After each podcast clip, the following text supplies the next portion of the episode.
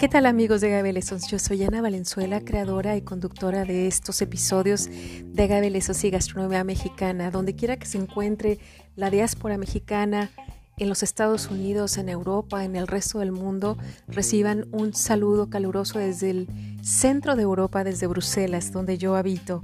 Y desde luego mando todos mis saludos a los paisanos que nos escuchan en México. En este caso quiero eh, invitarlos a seguir escuchando nuestros podcasts y todas las voces que son parte de esta pluralidad de la gavecultura, del tequila, del mezcal, del bacanora, de la raicilla, del sotol y de la gastronomía ligada a estas plantas. Desde luego los invito a cuidarse mucho en esta época todavía de post-COVID con algunos brotes de la epidemia y deseo que se encuentren bien. Recuerden que nosotros estamos en las redes sociales de agaveleson.com y también en Agavecultura en Facebook. Los sigo y les agradezco que me sigan. Hasta pronto. ¿Qué tal amigos de Agave Lesson? Sean ustedes bienvenidos a una entrevista para descubrir el mundo de los agaves. Yo quiero aprovechar la oportunidad para saludarlos a todos nuestros paisanos que se encuentran en México. Estoy eh, grabando desde Bruselas este podcast y bueno, también tengo la oportunidad de saludar a los que nos siguen en los Estados Unidos. Hay gente que nos sigue en Irlanda y desde luego en Europa. Entonces a todos les mando saludos a toda la diáspora mexicana, esperando que estén bien, que guarden una sana distancia y sobre todo que se cuiden mucho durante la pandemia. Mis mejores deseos, abrazos, saludos a todos los amigos y familia. Y entonces, bueno, pues en esa cuarta temporada vamos caminando mucho más hacia el norte. De hecho, estamos comenzando la temporada con el norte de México y sí, tengo raíces norteñas un poquito. Eh, y bueno, pues a mí me gusta también eh, reconocer que los destilados en el norte de México son muy importantes y en algunos casos los mezcales son mucho más antiguos que en el sur. No olvidemos que eh, en el occidente de México y en el norte de México se dieron los primeros avances de la minería y del mezcal y su destilación. Por eso, esta vez tengo un invitado pues de un estado que no había tenido eh, entrevistados y se trata de Chihuahua. Y bueno, me da gusto porque es un, eh, pues es un joven, muy joven inversionista, cofundador de Sotol Clande, de la tierra del Sotol de Chihuahua, que sobre todo, pues guardan el proceso artesanal de la producción de sotol y que tienen, pues, interés de que salgan estos sotoles tomando en cuenta su terruño, su efecto terroir, como dicen los, los franceses. Y bueno, pues él está representando eh, este, este tipo de bebida del sotol chihuahuense por más de eh, dice que lleva más de media década, ahora nos va a decir si lleva más de cinco años y se dedica a trabajar con productores artesanales, haciendo pues como él mismo lo ha eh, confirmado en sus mails, diciéndome que tienen todo ese esfuerzo de reforestar, de producción artesanal y desde luego de una responsabilidad social. Ricardo Pico, ¿cómo estás? Buen día hasta Chihuahua. ¿Estás en la ciudad de Chihuahua? Sí, en Chihuahua, antes que nada, pues muchas gracias por invitarme. Eh, y pues aquí estamos a la orden. Ah, qué bueno escucharte, Ricardo. Pues mira, te mando saludos hasta Chihuahua, hasta la ciudad, eh, donde imagino que estás confinado por ahora.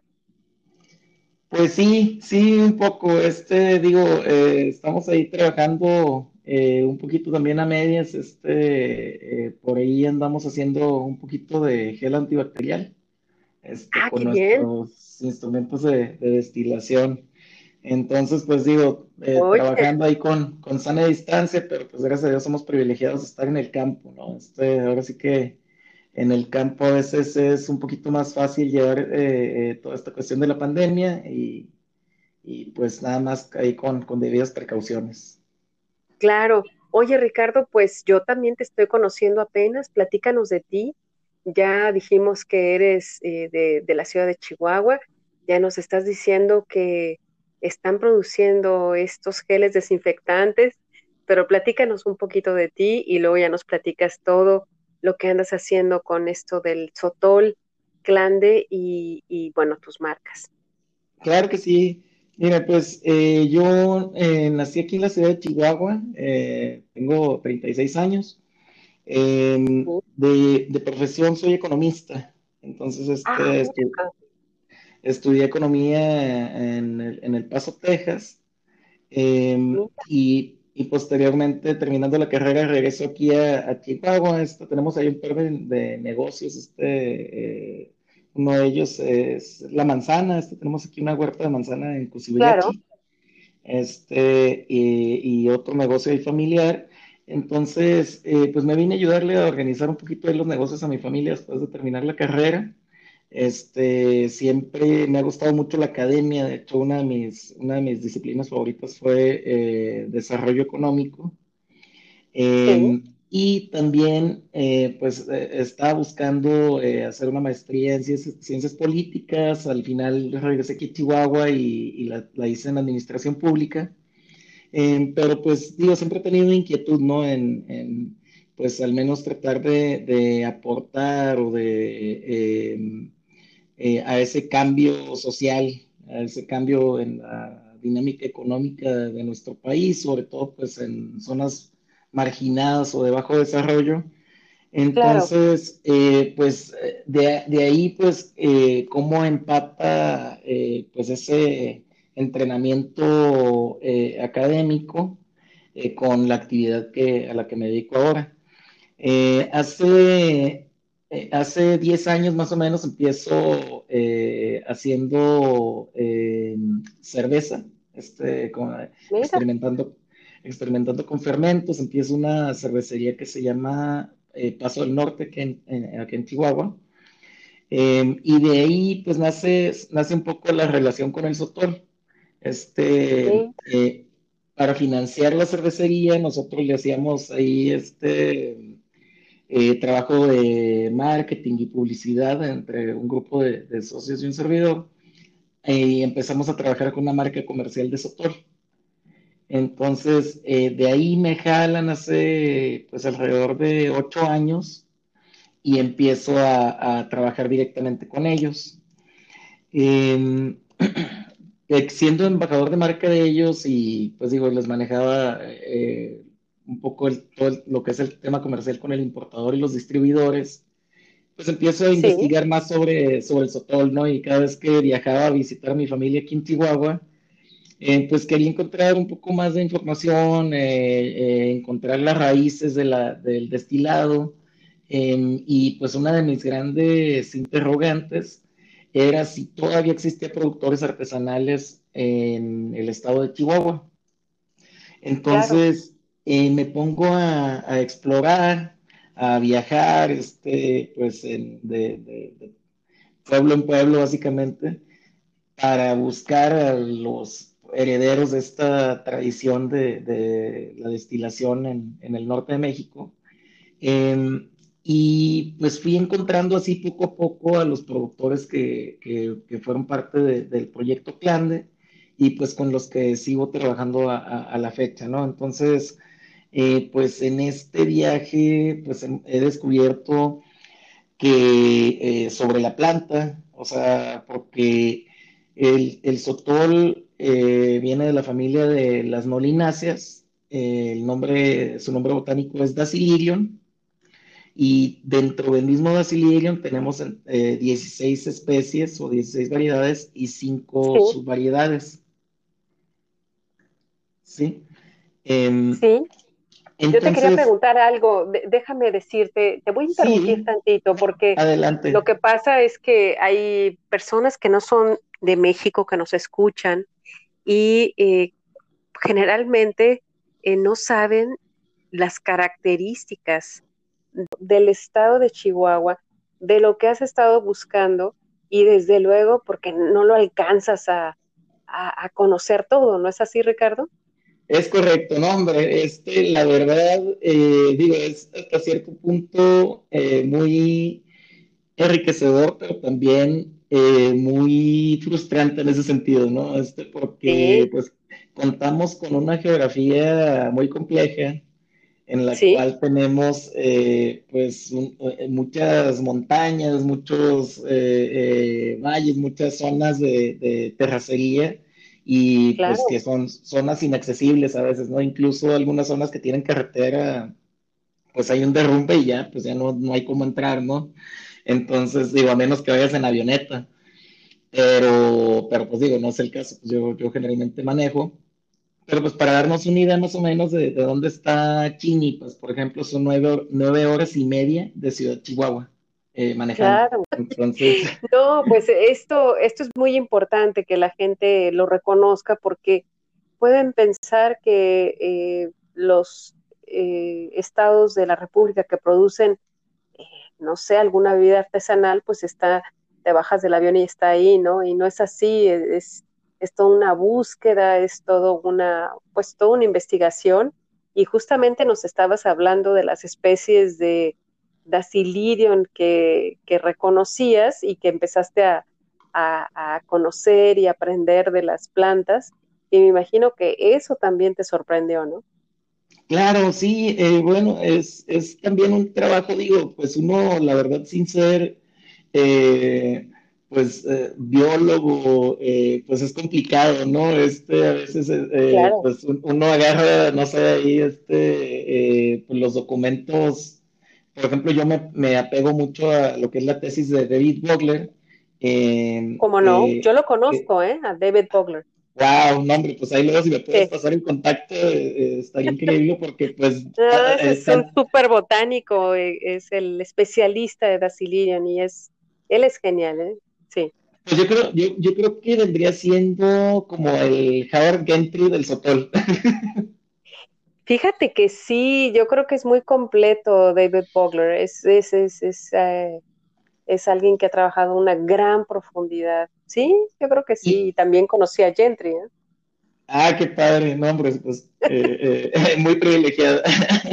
Eh, sí, yo, yo, fui privilegiada y la verdad, pues que uno como economista, no como botánico, este, pues siempre es, un poco más complicado aprender de estos temas y pues uno los ve por encimita, ¿no? O sea, no, no, no, no, los, no los comprende a la profundidad que, que, uno quisiera. Eh, pero pues al final del día, este, pues esta es la información que, que, que, hay al momento, ¿no? Y por ejemplo, algo muy importante que hizo Vogler es identificar la familia de la cual provienen, eh, de la cual proviene el dacilirio, ¿no? Que son las molináceas. Entonces, hasta mediados de los noventas todavía se entendía que el sotol era un agave o una o de la familia de las agaváceas. Una agavácea, sí. Ajá. Y, y si bien pues hay una relación porque la agavácea y la nolinácea provienen de la familia de las asparragáceas, pues son más primos que hermanos en sí, ¿no? Entonces,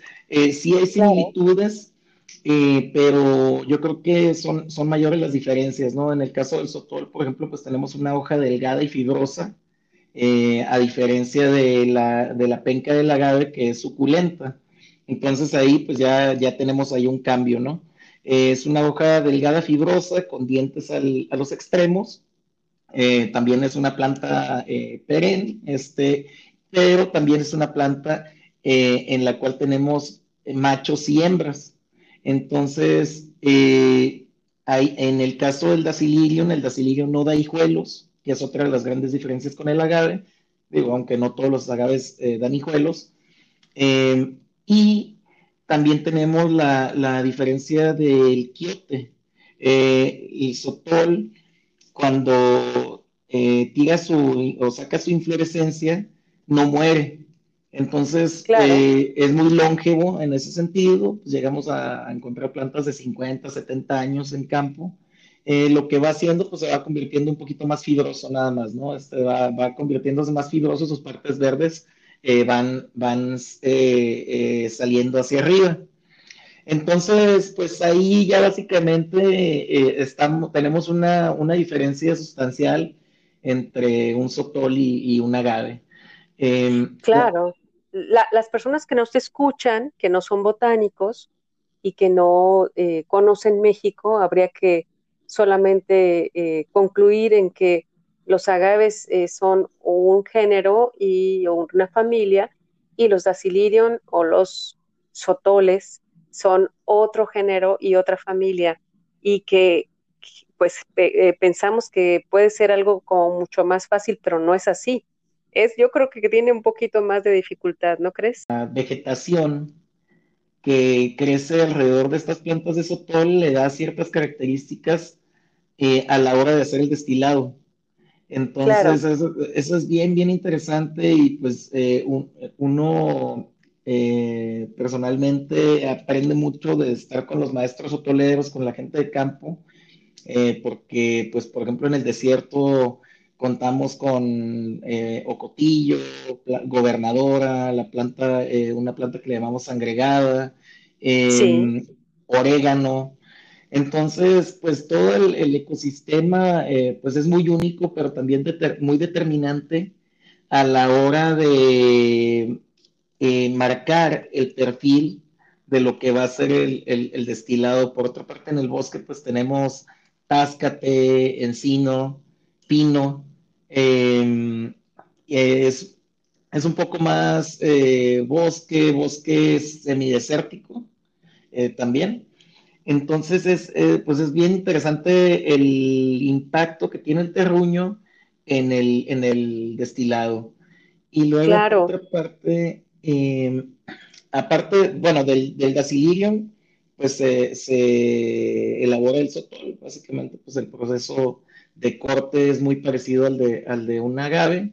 nada más una de las diferencias es que en el sotol se utiliza una barra de acero para tirarla, para tumbar la, lo que le llamamos tumbar la planta, ¿no? Entonces, lo que se intenta es básicamente con, esa barra eh, penetrar la planta eh, por la parte que está toda verde. Eh, básicamente tenemos una parte entre, entre lo que está seco de la planta y lo que está verde todavía.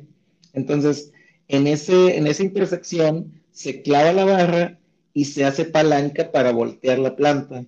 Entonces después es que quitamos todas las banderillas, que son las hojas de, la planta, y ya nos quedamos con el corazón de la, de, la, planta de sotol, o lo que le llamamos la, o lo que le llamamos la, cabeza. Ustedes le llaman cabeza a la, cosecha.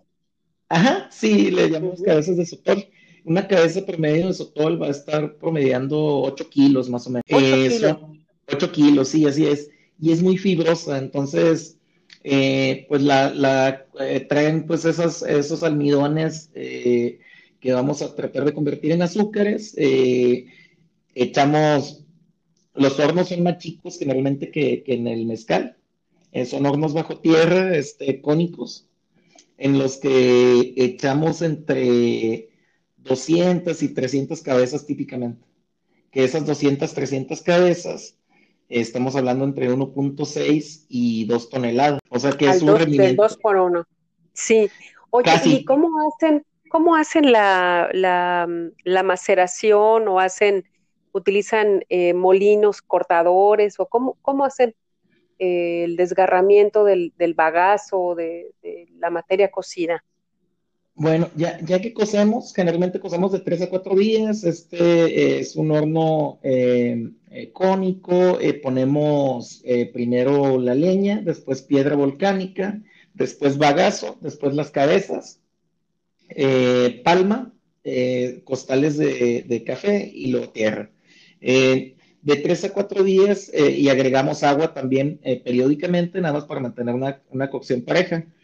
Eh, cuando descargamos el horno, em, trasladamos a una zona donde le llamamos eh, eh, la, majada o majar.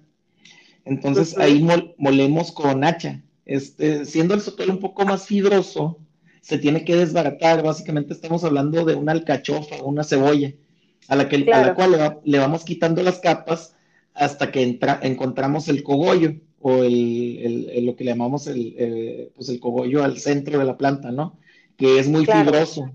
Entonces ese no lo utilizamos porque es muy amargoso, es muy, eh, tiene unos, pues unas notas que no, no desentonan con el sotol, entonces eso se descarta. Ajá.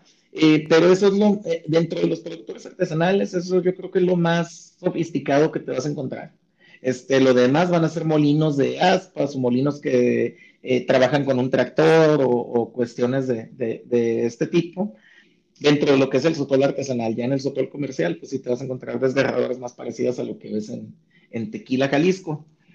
Em, ahora, después de, de, majar, por ejemplo, esas 200 cabezas, pues se, la avientan entre, se las avientan entre cuatro personas en un periodo de cuatro horas más o menos. Entonces, pues digo, también es, eh, no es eh, eh, cosa menor porque pues estamos hablando de, de 500 kilos más o menos por persona. Al rayo del sol, este, por más que tenga uno tejabán, etcétera, pues aquí tenemos temperaturas altas en la zona de desierto. Entonces, pues sí, es una, una, actividad muy física, una actividad muy demandante. Claro.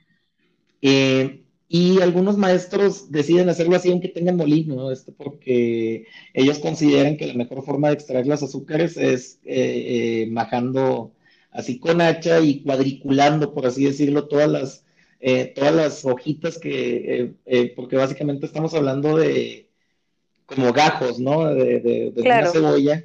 Entonces esos azúcares se encuentran en medio y hay que extraerlas muy bien, hay que majar muy bien para lograr obtener eh, que todas esas azúcares eh, se, mezclen adecuadamente, ¿no? Entonces, después de moler, dejamos estas fibras a que descansen eh, alrededor de tres días en, pilas de fermentación, que la pila de fermentación típica sotolera es un cajón de madera que está enterrado bajo tierra a nivel del, a nivel del piso. Sí, sí. Esto porque para ellos es más fácil a la hora de, descargar, eh, cuando van a llevar al alambique, pues eh, ya nada más usan una hornilla y una cubeta para ir trasladando todo a, la, al, alambique o al, caso. Entonces, eh, posterior a los tres días que dura el bagazo solo, calentando, es el proceso lo que le llamamos que se va calentando la pila. Entonces, el maestro sotolero mete la mano en la fibra eh, y cuando determina que la temperatura está lo suficientemente caliente, es que agregue el agua y la fermentación inicia eh, instantáneamente casi.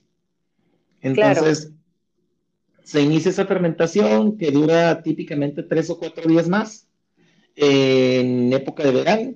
Si es invierno, pues a lo mejor se extiende un poquito más, este, a cuatro o cinco días y eh, pues termina la, fermentación pues básicamente eh, cuando el maestro determina que pues ya no está burbujeando, que ya este, el sabor está adecuado para llevarnos, a, llevarlo al alambique a destilar. Y los alambiques sotoleros, generalmente el típico es un caso de cobre con una montera o, o pipote, le llamamos nosotros a la montera, eh, un pipote de, ya sea de álamo o de aliso, eh, que, pues, son, tienen que ser maderas duras para que actúen como condensador, y luego eh, conectan a un serpentín, que el serpentín está sumergido en una pila. Esas pilas, pues generalmente las hacemos de cemento, la, la, del serpentín, y pues es un sistema no el típico en forma de rosca, sino que hacen un sistema cuadrado de, enfriamiento y ya pues sale del otro lado ya como, como líquido. En, su primera destilación, como vino, le llamamos vino. Claro, a la, primera destilación. Y a la segunda destilación le llamamos el, resaque, que el resaque pues ya es el, ajuste de, la, de la riqueza alcohólica que generalmente pues eh, el maestro sopolero le mide pues si usa algunas colas, no usa colas, en cuánto le va a cortar de cabeza, eh, etcétera, ¿no? Yo creo que eso es parte del arte de, los destilados mexicanos. Es un pues, arte, es un arte. Eh, los destiladores, los maestros este, que destilan, tienen todos sus, sus artes, sus secretos y sus ajustes, y entonces ahí sí son, ahora sí que métodos del artista, ¿no? Del artesano. Y déjame preguntarte otra cosa, Ricardo. estos eh, sotoles de los cuales nos estás hablando el procedimiento eh, están en venta en, eh, de manera local, las marcas que manejas, cuáles son y dónde las puedes encontrar. ¿Yo puedo encontrarme un sotolito aquí en Europa? Sí, pues de hecho, Clando pues inicia como pues un pequeño proyecto en el, que, en el cual queríamos servir como plataforma para pequeños productores que, porque los lotes de sotol aquí en, en, el estado son muy pequeños, ¿no? Entonces tenemos productores que hacen lotes de 30 litros, este, hasta yo creo que el que hacen lotes más grandes es de 200 litros, ¿no? Entonces, eh, debido a esta razón, decidimos pues juntar eh, bajo una marca a varios productores y de esa forma pues, lograr el, eh, completar un pallet, ¿no? Este, para, por ejemplo, nuestro primer cliente eh, salió de Estados Unidos, este, que es Heavy Metal Premium Imports. Y la verdad, pues no, siempre hemos tenido problemas para abastecer el mercado porque pues son producciones muy pequeñas, ¿no? Entonces, pues, lo que se logra producir, pues es eso y no estamos buscando eh, hacer más, ni este, ni, ni presionar, ni eh, porque pues queremos crecer orgánicamente y también al ritmo que puedan los, los productores, ¿no? Yo creo que ellos son los que marcan el, los, los que marcan el son. Y también, pues yo creo que es la forma más responsable de trabajar porque también contamos con una materia prima que es silvestre a la fecha, que si bien se está cultivando ahorita, pero pues todavía los frutos de ese resultado pues los vamos a ver hasta en cinco o seis años. Claro. Entonces, entonces eh, ahorita nos encontramos en el mercado de Estados Unidos y en el mercado europeo. Em, en Europa eh, estamos, nuestro importador está en Holanda, este, entonces estamos en Holanda, Alemania, em, España, eh, Italia y Suecia, em, estábamos por entrar a Dinamarca, este, entonces, pues eh, eh, hay, poco a poco, ¿no? Este, la verdad, es un proyecto para el que, a mí en lo personal, eh, pues es más un proyecto social que un proyecto pues, capitalista, un proyecto que busque, pues, el modelo de negocio típico de, una empresa, ¿no? O sea, que, que, pues, las empresas generalmente buscan minimizar costos, maximizar utilidades, y pues yo creo que, pues, este no es, este es un tema, o esta es una industria que se debe tratar con respeto porque pues estamos también no solamente eh, negociando un bien, sino pues que también representamos una tradición, una cultura. Claro, eh, claro. Eh, y tenemos también una responsabilidad social muy fuerte con los productores y su bienestar, ¿no? Entonces yo creo que se trata de, de empoderar familias, de empoderar productores. Por ejemplo, de don Eduardo Arrieta, que es uno de los productores eh, sotoleros que ha sido pues un ancla del proyecto. Conforme hemos ido evolucionando, hemos ido eh, creciendo, pues han salido ya nuevos productores de su, de, pues digamos que de su escuela.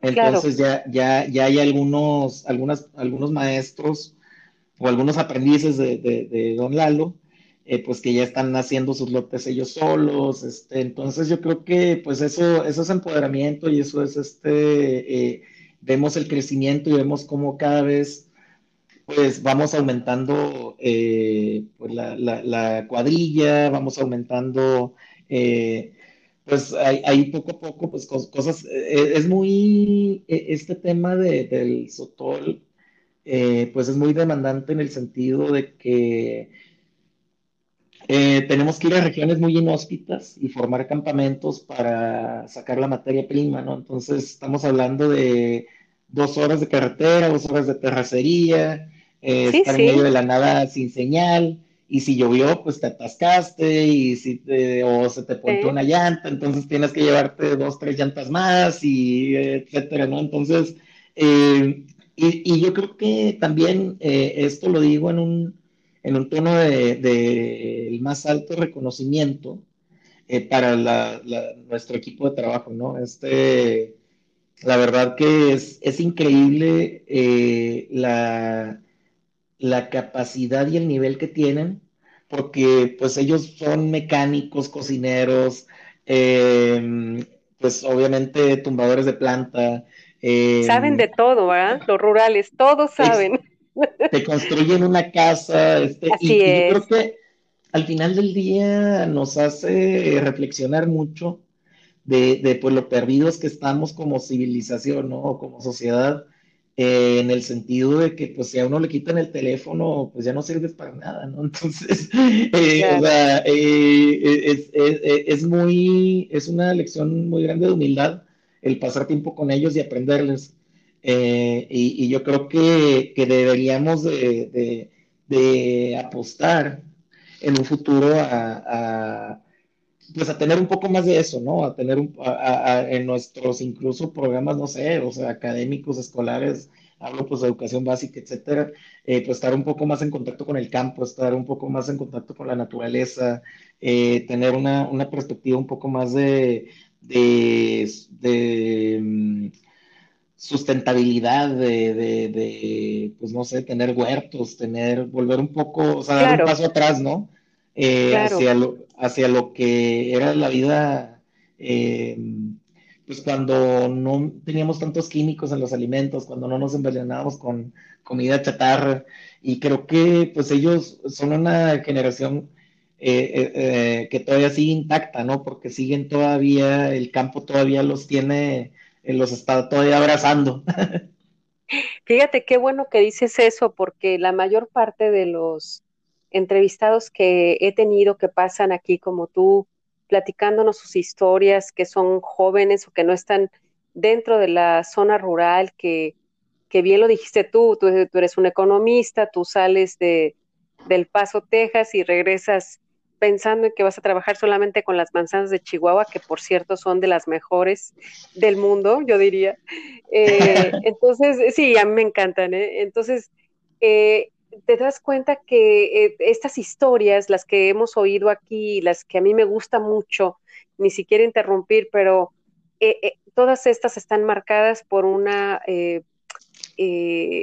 sorpresa, por una especie de, digamos, de reconocimiento de que lo rural de México es muy rico, pero además de grandes enseñanzas. Entonces, a gente joven como tú eh, de otras carreras empiezan a, conocer de botánica, comienzan a, conocer de la vida rural y les emociona y además eh, van alimentados también pues con el conocimiento mismo de la bebida, ¿eh? entonces les gusta también este, digamos que es así como el premio, ¿no? Estos destilados tan exóticos, tan especiales que ningún otro país tiene. Entonces, no pueden ser ni baratos y estoy de acuerdo contigo, no son una mercancía solamente. Oye, pues ya se nos pasó el tiempo muy agradable con toda esa narrativa y con todos esos paisajes que nos dijiste y con eh, pues con esta idea de estos sotoleros de Chihuahua, con esta gente de campo que sabe hacer no solamente sotol, sino una vida muy, muy diversa, ¿no? Entonces, danos tu último mensaje de este podcast y te invito a participar nuevamente, Ricardo. ¿Qué te parece? Muchísimas gracias. No, hombre, eh, yo encantado, Ana. Muchísimas gracias por la invitación. Y pues yo creo que eh, pues el mensaje central, digo, y también a lo mejor la segunda plática la podemos hacer sobre la lechuguilla, porque casi no, no hablamos de este destilado de agave de la Sierra de Chihuahua. Claro. Eh, pero pues casi siempre mi mensaje es, el mismo, ¿no? Este, eh, compren destilados mexicanos, eh, eh, artesanales. Este, yo creo que es muy, muy distinto comprar una botella que apoye un productor.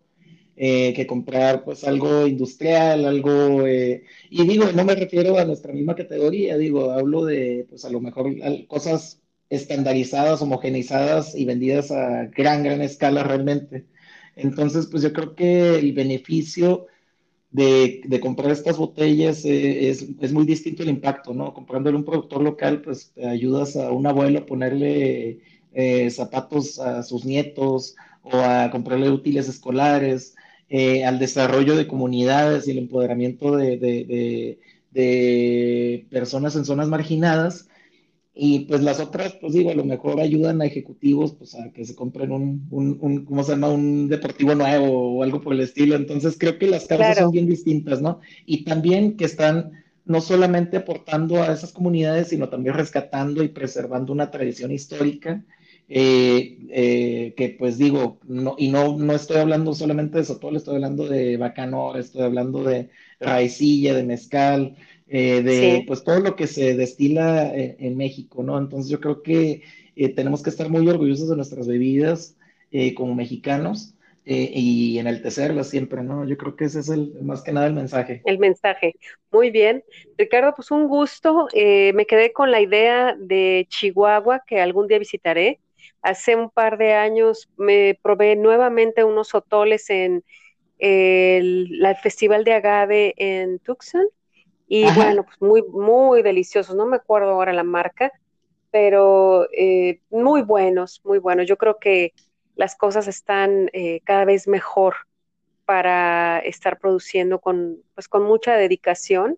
Desde luego hay gente que siempre lo ha hecho, pero luego cuando se volvieron medio clandestinos, pues eh, tenían condiciones difíciles, ¿no? Pero ahora, muy bien, yo tengo ya muchos años en estos eh, destilados, más de 30 años, entonces conozco, conozco cómo van evolucionando y me da gusto que los productores artesanales puedan estar produciendo eh, pues con este empoderamiento y con esta justicia que ya era necesaria que tuvieran. Te mando un abrazo hasta Chihuahua y te agradezco mucho, Ricardo. Un abrazo, Ana, muchísimas gracias y también pues cuando quieras visitar aquí tienes tu casa. Ah, muy bien. Deja que se pare esta pandemia y ya regresaré a México. Y mientras voy a buscar por aquí el Sotol, ¿ok? Hasta pronto. Ándale, sí, hasta pronto. Buen día.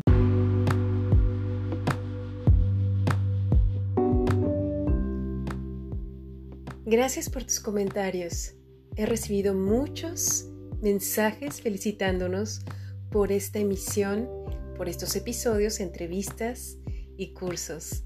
No lo olvides, puedes compartir con tus conocidos, amigos, clientes y sobre todo con la gente del mundo del agave y la gastronomía mexicana. Somos 36 millones de diáspora fuera de México y más de 130 millones de mexicanos en el país. Muchos mexicanos en el mundo para compartir. Hasta pronto.